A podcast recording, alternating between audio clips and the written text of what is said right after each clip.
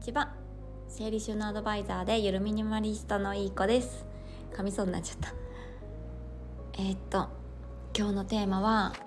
テーマというか昨日の補足みたいな感じなんですけど昨日は HSP の人があの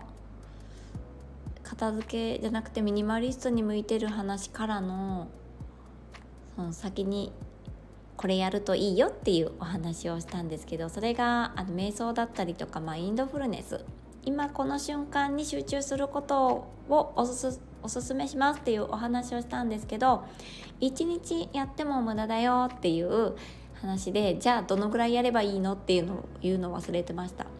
これは人それぞれだと思うんですけどえっと数々のなんか本とかどこかで学んだあれからあれから 23週間以降にちょっとずつ何か変化が訪れるんじゃないかなって思います。よくなんかこう自分を変える3週間プログラム的なのとかあったりとかするのでやっぱ3週間ぐらいまあ習慣とかも3週間って言うから関係ないか。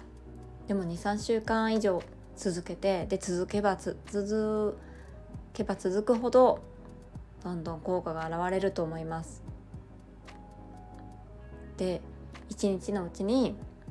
何かモヤモヤすることで頭が占領されずに済むことになるので本当に今やってる動作について考えるとか仕事とかも仕事に集中できるようになったりミスが減ったりとかそういった仕事の生産性も上がったりとか結構効果出てるなって思います。私結構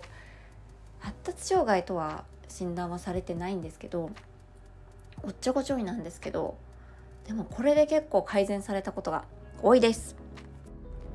そんな感じで、えー、マインドフルネス瞑想侮れません。っていうことを強く言いたいと思います。はい。でお知らせなんですが7月の21日金曜日の夜の9時から1時間半片付けが楽しくなる3ステップ講座と、えー、7月の26日水曜日の午前10時からの1時間半、えー、自分の価値観を知って自分に合った片付け方法を知る暮らし整え方講座っていう2つの講座を開催します。私と片付けアドバイザー仲間の遠藤茜さんと松本春奈さんの3人で、えー、主催しているお片付けコミュニティでの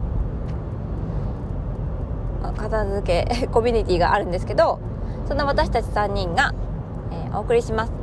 この参加券は別に片付けコミュニティにあの加入してくださいとかそういったあの縛りなどはありません。あのどなたでもお片付けに困られている方とかあのいろいろ挑戦したけどなかなかうまくいかないっていう方に向けての講座になります。あとはあの夏休みっていうことでお母さんたち夏休み大変なのでお子さんたちにつきっきりだったりとかもうご飯の心配とかどこ連れて行こうとかあとお部屋が散らかってもってなったりとかそういったお母さんたちのためにあの本当に1時間半っていう時間なんですけどこの1時間半をあのぜひ自分のために使ってほしいなって思って開催します。であの片付けが楽しくなる3ステップ講座で